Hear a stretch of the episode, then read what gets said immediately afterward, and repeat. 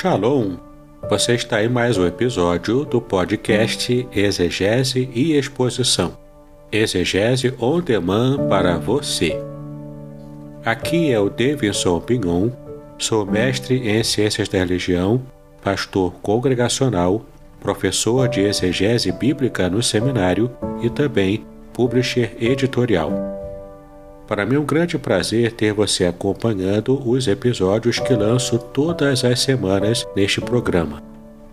E aproveitando que você gosta de estudar a Bíblia com bastante profundidade, siga-me nas redes sociais e também conheça todo o material gratuito que eu tenho apresentado para o seu próprio estudo e aprimoramento bíblico. Dê uma olhadinha também nos links abaixo em dois cursos especiais o primeiro deles, Introdução à Exegese Bíblica, e o mais recente, A Trindade Revelada nas Escrituras Hebraicas. E no episódio de hoje você poderá acompanhar uma mensagem muito especial e trará grande enlevo espiritual para a sua vida. Nós vamos abrir no livro do profeta Abacuque, capítulo 3, versículo 2. Abacuque, capítulo 3, versículo 2.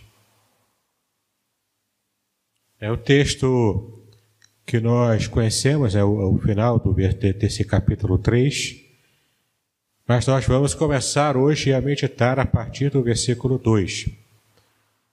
Abacuque, capítulo 3, versículo 2 mesmo você em, em casa poderá acompanhar conosco a leitura desse único versículo nesse momento. Ouvi, Senhor, a tua palavra e temi. Aviva, ó Senhor, a tua obra no meio dos anos. No meio dos anos, faze-a conhecida. Na tua ira, lembra-te da misericórdia. Ouvi, Senhor, a tua palavra e temi. Aviva, ó Senhor, a tua obra no meio dos anos. No meio dos anos, faze-a conhecida. Na tua ira, lembra-te da misericórdia. Eu gostaria de propor aos irmãos, nesse momento, a meditação no tema que nós vamos estar trabalhando a partir desse versículo 2 do capítulo 3. Avivamento com misericórdia. Muitas vezes nós não percebemos o quanto clamamos por um avivamento espiritual. E não percebemos que quando clamamos por um avivamento espiritual, o Senhor envia o avivamento. O Senhor manda o avivamento. Mas o avivamento, além de, de ser algo bom, além de ser um movimento maravilhoso para a igreja, para aquele que experimenta a ação direta de Deus através do corpo eclesiástico, através da ação eclesiástica, quando vemos a glória de Deus invadir o nosso meio e toda aquela apatia da religiosidade ser lançada por terra, ser jogada por terra, porque quando Deus se manifesta e quando Deus traz avivamento, isso traz um rebuliço na nossa vida, isso mexe com as nossas estruturas e nem sempre estamos preparados para quando esse avivamento chega e mexe com aquele nosso chão da religiosidade que nos traz aquele sentimento de conformidade, de tudo nos eixos, de tudo encaixado. Por isso que o Senhor aqui está falando, através do profeta, de que o avivamento ele vem mas ele também precisa ser acompanhado pela misericórdia de Deus. Porque muitas vezes esse avivamento abala com as nossas estruturas. E precisamos da misericórdia de Deus para que, estão, para que então esteja nos, nos aplainando, para que quando o abalo chegar, possamos estar firmes na presença do Senhor. É interessante que o profeta Abacuque, ele começa o seu livro lá no capítulo 1, ele fala sobre a glória que ele havia recebido, o peso da glória revelada ao profeta, e o que era esse peso da glória era a mensagem gloriosa, a mensagem iluminada que o Senhor estava trazendo ao seu servo, dizendo que Jerusalém, dizendo que o reino de Judá seria tomado pelos neobabilônios. E naquele momento de profunda é, insatisfação divina com o modo como seu povo estava agindo, estava servindo a ele, Naquele momento, mesmo assim, o Senhor mantém viva a chama da sua aliança com Israel. E ele avisa ao profeta: ora, o salmista já disse que o Senhor não faz nada sem que antes ele revele aos seus profetas. E de fato estava ali o profeta Abacuque recebendo esse peso da mensagem gloriosa de Deus, mas que traria esse rebuliço, essa quebra de expectativas contra a nação escolhida, a nação santa, mas a nação que estava distante dos caminhos de Deus. A nação que conhecia a Deus como nenhuma outra nação, mas que naquele momento carecia de arrependimento, carecia de mudança, carecia de restauração na sua vida espiritual. E era isso que Deus estava falando com o profeta, porque quando ele diz que os neobabilônios invadiriam o Judá e trariam sobre eles o juízo, o juízo divino, o profeta entra em parafuso. Como assim não entendi? Como que o Senhor quer consertar o seu povo rebelde que está distante do Senhor, mas usando um povo pior do que ele, um povo pagão, um povo idólatra, um povo infinitamente mais cruel do que o seu povo. Como é que o Senhor pode escolher isso? E o profeta entra em parafuso e na sua oração, na sua conversa, no capítulo 12, ele se inicia dizendo: Sobre a minha guarda estarei, e sobre a fortaleza me apresentarei e vigiarei para ver o que falará a mim e o que eu responderei quando for repreendido. O profeta estava nesse momento colocando o Senhor a par daquilo que estava no seu coração, na sua mente. Ele estava dizendo: Eu não estou entendendo por que, que o Senhor está escolhendo esse caminho para essa nação, que é a tua nação, que é o teu povo. Então, como reação a essa situação em que o profeta não estava conseguindo entender, ele, com muito medo diante do futuro iminente que estava aguardando, ele diz que se coloca na torre de vigia. Ele se coloca na torre de guarda. Ele fica vigiando, aguardando, esperando a resposta que Deus traria às suas perguntas que estão lá no profundo, lá no mais abissal do seu coração.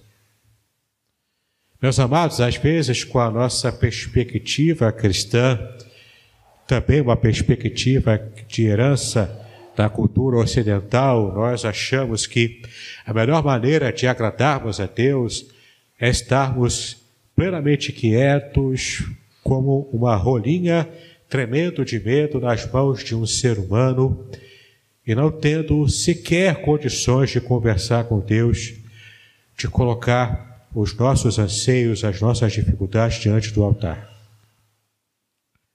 Se há uma quebra de paradigmas que seja benéfica, que seja boa, que seja saudável para a nossa vida espiritual, essa é uma delas. O Senhor nos ama tanto que Ele está disposto a ouvir, inclusive, os nossos pedidos, as nossas queixas, as nossas orações, as nossas indagações, inclusive pelo modo como Ele está agindo. Ele é soberano, sim. Ele é grandioso, sim. Ele sabe o que está fazendo mais do que nós sabemos.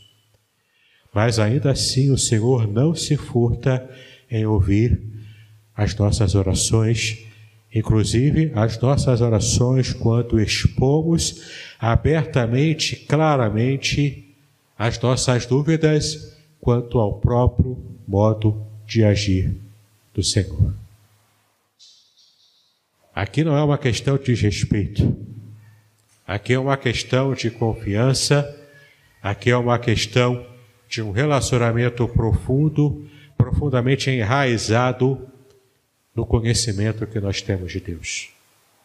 E então, no capítulo 3, depois, no capítulo 12, o profeta receber a resposta que Deus estava dando a ele, Deus está falando para ele: olha, fique tranquilo, está tudo sob o meu controle. Mesmo o povo da Babilônia, os neobabilônios, Nabucodonosor, o grande imperador e conquistador do mundo, do mundo antigo, mesmo esse povo, essa nação pagã, ela está nas minhas mãos, e no tempo certo eu requererei dessa nação os seus próprios pecados. Mas cumpre à nação de Israel, cumpre ao reino de Judá, que esteja se apercebendo dos seus próprios pecados em particular. É interessante que essa resposta que Deus dá ao profeta, o Senhor diz para ele que era para colocar de modo bem visível para que todas as pessoas que passassem correndo, talvez atarefado demais ou talvez já apavorado, pelas conquistas e as informações que recebiam do avanço dos neobabilônios contra Judá, aquele que estava passando apavorado, cuidando talvez da sua própria vida, buscando alguma segurança, uma segurança inócua.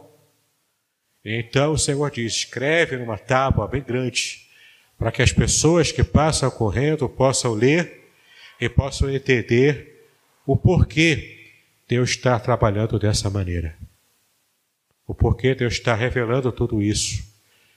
Eu estou mostrando para o meu povo, para a minha nação, como eu pretendo trabalhar. Então, no capítulo 3, Abacuque fecha o seu livro, já após ter ficado na torre de vigia, já após ter recebido a resposta certa, direta de Deus, ele então, já tendo essa resposta completa, ele escreve, fechando o seu livro, um salmo. Um salmo tão especial, um salmo tão bem feito, que ele poderia tranquilamente figurar entre os salmos de Davi.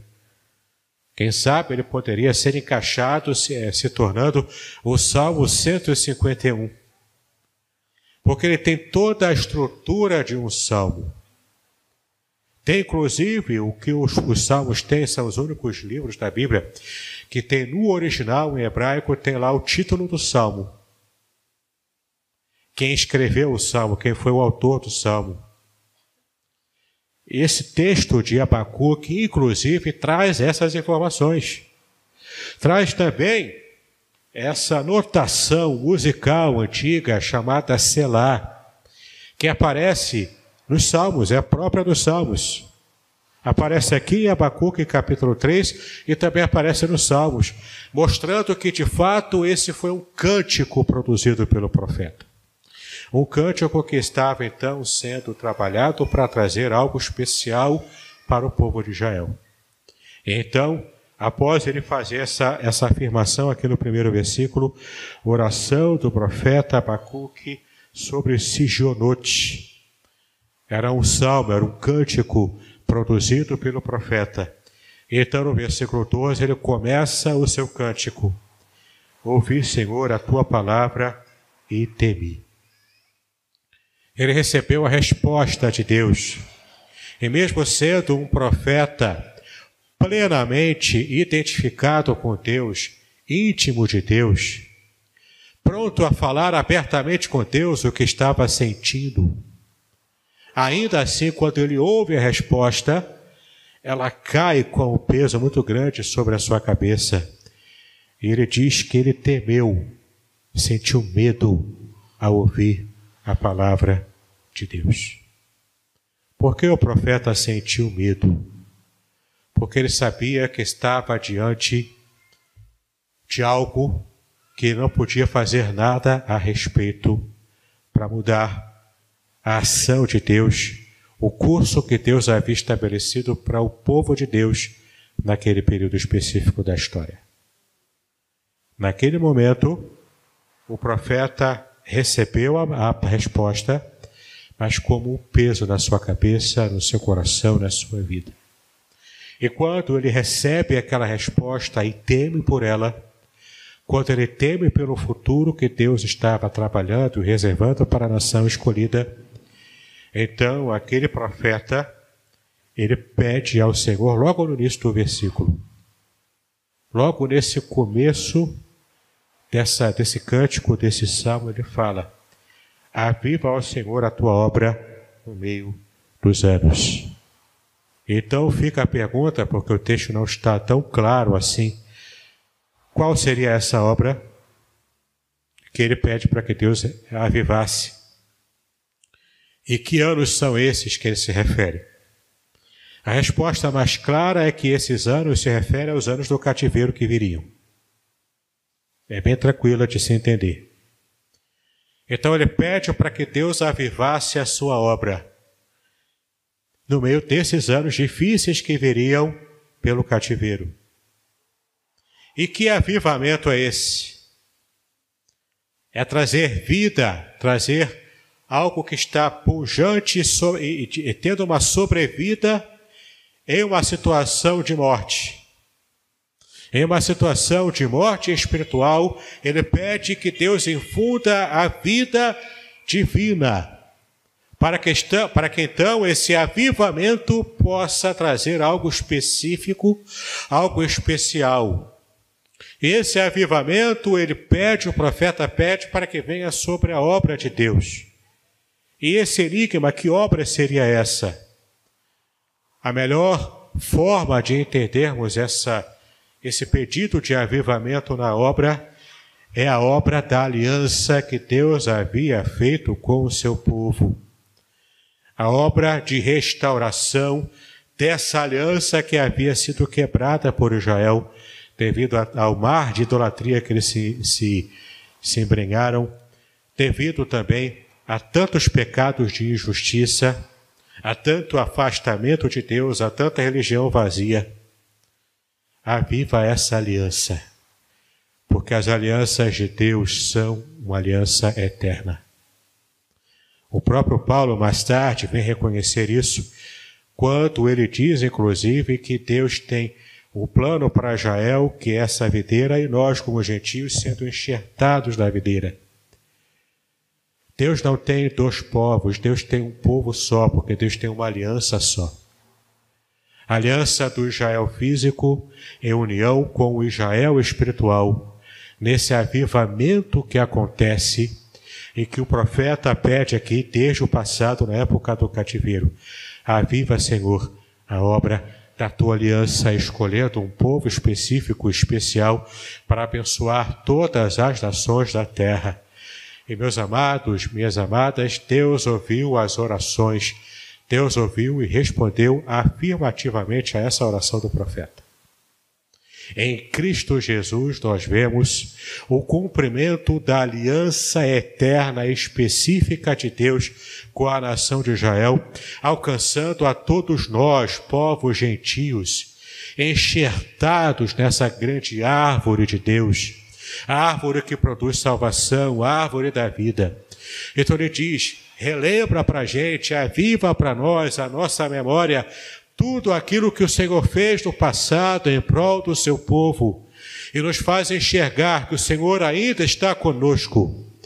Apesar de estarmos agora enfrentando esse problema sério, que é o problema do cativeiro, ocasionado pelos nossos pecados, mas lembra-se da tua misericórdia Coloca na frente da gente, da nossa memória, da tua misericórdia que agiu desde o passado. E do versículo 3 até adiante, ele vai relatando quais seriam essas obras que Deus havia feito pela aliança com Israel no passado.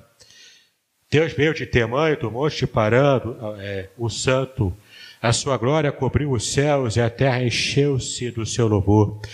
Aqui ele faz uma referência e vai falando de modo bastante enigmático, mas ao mesmo tempo trazendo a, a forma de entendimento para quem era do povo de Israel do passado, dizendo: Lembre-se do que eu fiz com Israel, tirando com forte mão lá do cativeiro egípcio. Esse é um cativeiro também. E assim como eu tirei lá do Egito no passado, eu posso tirá-los agora, nesse momento, quando eu bem determinar. E então ele vai falando aqui, quando ele se refere a esses lugares aqui, ao Monte Parã e também é, lá do sul de Temã, e tudo isso é, é uma referência do sul, que vem lá da, daquela, daquela área do Egito, subindo até Canaã, até a terra prometida. E nesses versículos do capítulo 3, o profeta vai falando sobre o poder de Deus. O quanto ele é grande, o quanto ele vem com glória, o quanto ele vem, vem com relâmpago, com poder, com grande majestade. E então o profeta segue até o versículo 17 nesse texto maravilhoso que conhecemos bem. Ele diz: Porque ainda que a figueira não floresça e nem haja fruto na vide, ainda que decepcione o produto da oliveira e os campos não produzam mantimento, ainda que as ovelhas da malhada sejam arrebatadas e nos currais não haja gado, todavia eu me alegrarei no Senhor, exultarei no Deus da minha salvação. Ele descreve aqui um, um, total caos, porque ele já havia se apercebido do que aconteceria. Ele estava assustado com isso. Mas apesar do seu susto, apesar do seu temor, ele disse que ousava confiar no Senhor. E por que, que ele se refere aqui à figueira que não floresce, que a, a vide que não traz o seu fruto, não traz as uvas, ainda que haja todo esse caos agrícola nacional. Por que, que ele se refere a isso? Porque era muito óbvio. Os babilônios estavam chegando. Todo o produto do que foi plantado, do que foi regado, do que foi trabalhado ao longo de algumas semanas, ao longo até de alguns meses, todo o fruto do que foi produzido por Israel seria tomado pelos babilônios. Eles chegariam, comeriam tudo, se apropriariam de tudo, das terras de Israel, das pessoas de Israel como escravas. Era o caos realmente que estava a, a ponto de se instalar. Então o profeta diz: Eu confiarei no Senhor. E de fato ele tinha motivos para isso, ele não sabia ainda, mas depois, após os 70 anos de cativeiro, Deus providenciou que através de Nabucodonosor, Israel tivesse sim um cativeiro que era triste, que era terrível, mas que era mais suave do que a experiência anterior de cativeiro lá no Egito. Inclusive, mais tarde, alguns dos que estavam no cativeiro, alguns israelitas preferiram nem voltar para Canaã, nem voltar para Israel, porque já tinham construído uma vida e uma vida tranquila ali na Babilônia. É o Senhor trabalhando, é o Senhor protegendo o seu povo, ainda que trazendo o castigo para uma nação rebelde. Ainda que tudo caia do nosso lado, ao nosso redor, ainda que mil caiam à minha direita, dez mil à minha esquerda, ainda assim eu não serei abalado porque o Senhor está comigo. Tudo pode acabar ao meu redor, mas diante de todos os escombros, o Senhor me levanta. E o Senhor me faz enxergar a vitória que no final Ele preparou para todos os servos dele. Confiemos no Senhor. Diante de pandemia, confiemos no Senhor.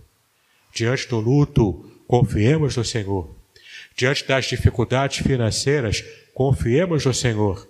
Ele é a nossa rocha, Ele é o nosso auxílio, Ele é o nosso socorro bem presente na angústia. Não há nada que possa acontecer conosco que não esteja no perfeito controle do nosso Deus, o Todo-Poderoso. Que Deus nos abençoe, que Deus nos dê a sua graça Em nome do Senhor Jesus Cristo. Muito bem, agora o que eu gostaria de ver é a sua participação. Entre em contato comigo, compartilhe a sua experiência comigo e quem sabe até se você enviar em formato de áudio, eu possa aproveitar a sua experiência para apresentar no próximo episódio do podcast Exegese e Exposição. Eu sou Davidson Pignon e eu ajudo pastores e líderes cristãos a fazer estudos bíblicos da igreja, sem terem problemas com interpretações erradas. Se você então está pensando em compreender a sua Bíblia com segurança, não deixe de assistir a mais episódios como este aqui. Então, assine o canal, acione o sininho, curta, comente e também compartilhe Ajude-me a ampliar o alcance com estudos bíblicos de qualidade na internet. Que Deus abençoe os seus estudos, paz e bênção sobre a sua vida.